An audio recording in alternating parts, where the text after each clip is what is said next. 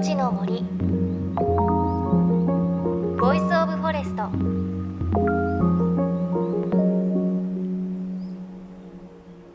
おはようございます。高橋真理恵です。JFN38 局を結んでお送りします。命の森 Voice of Forest。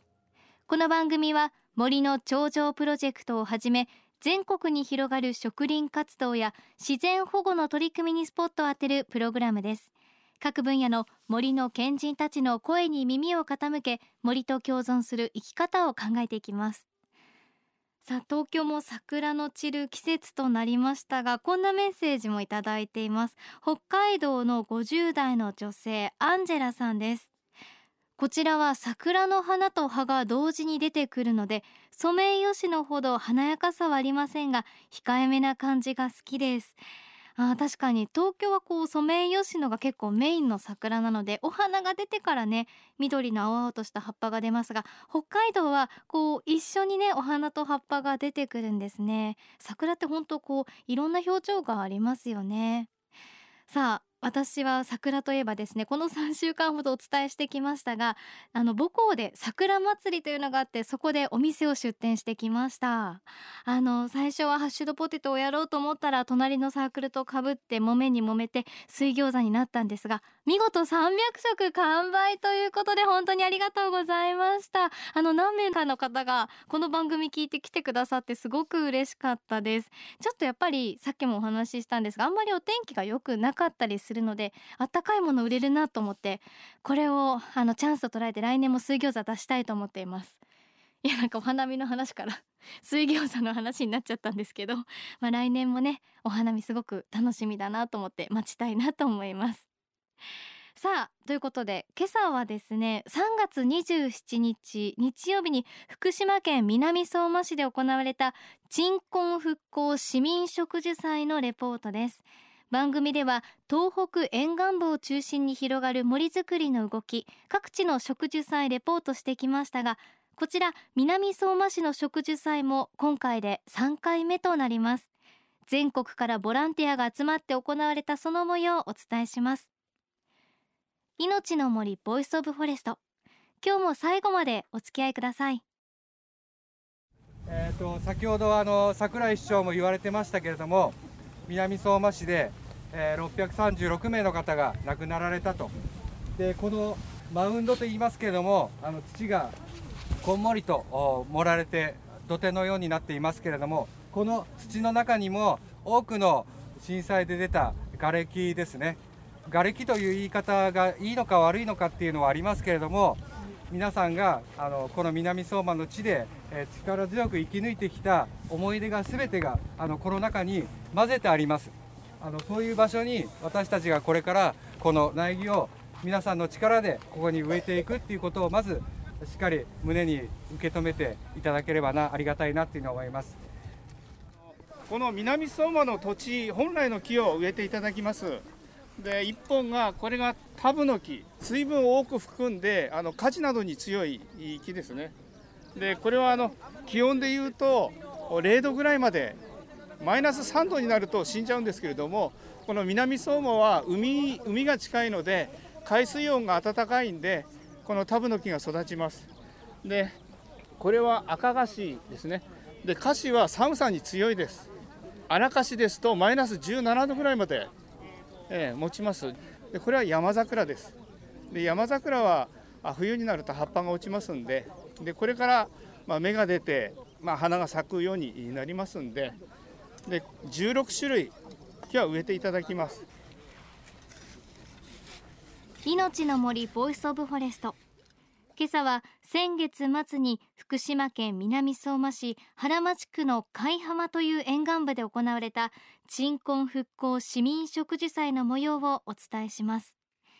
南相馬市では東日本大震災で発生した震災瓦礫を活用して小高い丘を作りそこに木を植えて被災した海岸防災林を再生。命を守る鎮魂の森づくりを推し進めています。市主催の植樹祭は今年で3回目です。今回は市内県内外からおよそ2000人が植樹に参加。震災瓦礫を利用したマウンドにタブノキや白樫赤樫など16種類の広葉樹の苗木およそ2万本が植樹されました。この貝山では去年も2万本の苗木が植樹されていてその場所の苗木もすくすくと育っている様子しっかりと確認できました。そして南相馬市は2018年平成30年に行われる全国植樹祭の会場になることも決まっています。会場でボランティアの方と一緒に食事をしていた南相馬市桜井市長に伺いました。南相馬市長の桜井です。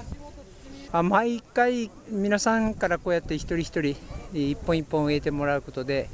まあ、我々も前に一歩ずつ踏み出すことができますし、まあ、何よりもここは災害の瓦礫を使ってマウンドを作っているところなんですね私前々から命の再生をするところだというふうに申し上げててそういう作業に一人一人っていうか全国から多くの皆さんに来ていただけるということが南相馬の市民にとっても多分支えになるんじゃないかと思うのでそういう点で非常にありがたいことですね。まだここはね参加署名だけなんですけれどもただ県の方と力を合わせてますので県の方は県の方として整備を進めてくださっているので全体からするとまだ、まあ、30%弱ぐらいだとは思うんですけれどもそれでも少しずつ前に向かってきてるなと思いますし30年までにはまあ50%以上はいけると思うので毎日毎日の作業の繰り返しですよね。ということで桜井市長の言葉にもあったように植樹会場には地元の若い世代そして全国からの参加者が集まりました。えっと南相馬です。農業高校通ってるんですけどそこで食事祭のそのリーダー講習学校の方で募集してたので参加しました。震災で生まれた瓦礫が震災から守るものとして再利用されていて最初聞いた時にはすごいなってちょっと感動しました。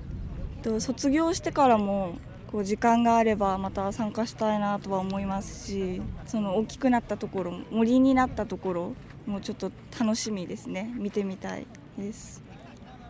神奈川県川崎市から参りました。同じです。何ですか？4年生です。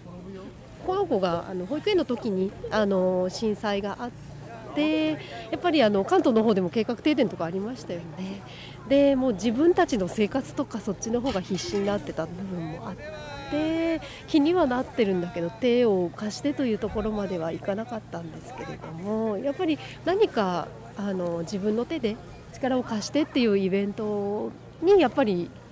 あの自分も力を出したいなっていうのは常々思っていたのでここに植えたここに植えたんだよね、うん、楽しかったし3年とかまああの何年後かにまた来て成長みたい。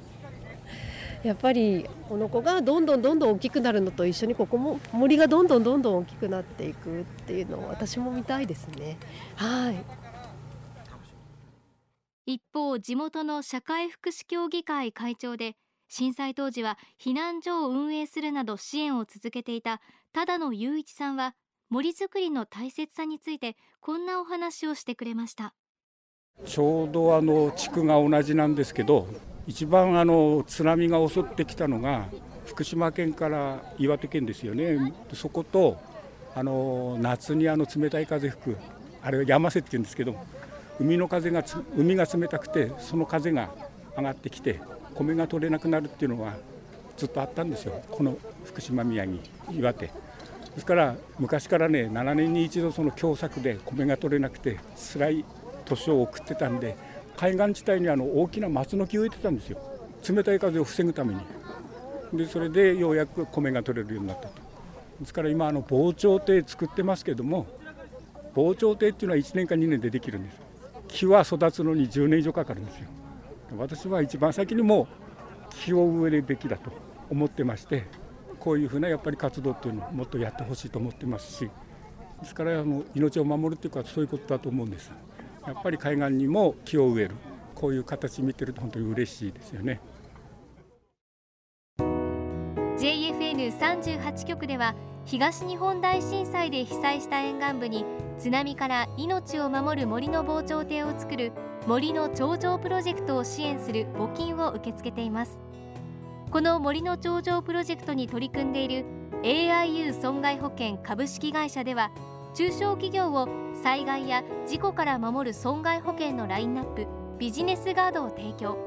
AIU では法人会納税協会会員からのビジネスガード新規契約企業1社に対しどんぐりの苗木1本を植樹する活動を行い被災地の復興全国の防災減災に取り組んでいます。詳しくは番組のブログをご覧ください。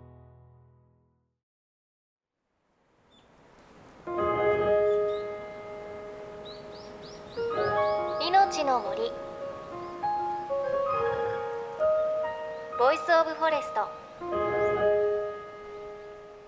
南相馬です。もう起きてしまったことは仕方がないのでこれから新たにこういうふうにこう未来を想像していく街づくりっていうか都市づくりをしていくんだなっていうこの更地がどんなふうにこう変化していくのかこの新しい未来をどういうふうに作っていこうとしているのか楽しみですよね。もう仕方がないですよね起きてしまったのでね。それよりかはそういうふうに前向きにあの進めていった方が亡くなられた方たちの思いに応えてあげることができるのかなっていう感じですね。ここです。原町です。実家がちょうどあの林のある杉林のあるちょっと手前？実家だったんですけどみんな 綺麗になくなってしまう。そうですね。やっぱりあの名工が流されてしまってるので少しでもね供養になって天国でみんなが幸せになれればいいかなって南相馬の原町区です。そうですね。なんかもう今は海がすぐ近くに見えますけど昔はそんなことはなくてやっぱりお家とか松林が広がってるような風景だったのでなんか本当に全部なくなってしまったのでね。こうやって皆さんのおかげでまたふるさとの景観が元に戻れば嬉しいですけどね。うん。命の森 Voice of Forest 今朝は3月末に福島県南相馬市で行われた鎮魂復興市民植樹祭の模様をお伝えしました。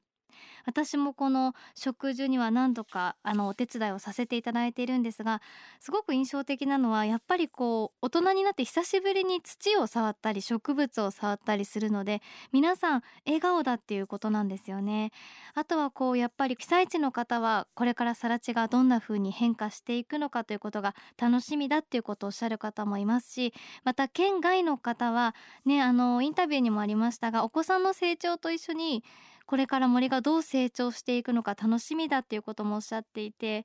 あの震災から5年が経ってどんな風に自分がこれから被災地に関わっていけるかなってもし思ってる方がいらっしゃったらこういう植樹に参加するというのもすごくいいチャンスかもしれません。本当にこう被災地と県外の方との思いをつなぐそんな場所になっているんだなっていう感じをいつも受けます。でこの森の頂上プロジェクト今後も植樹祭をはじめ森づくりのさまざまなイベント各地で行われます。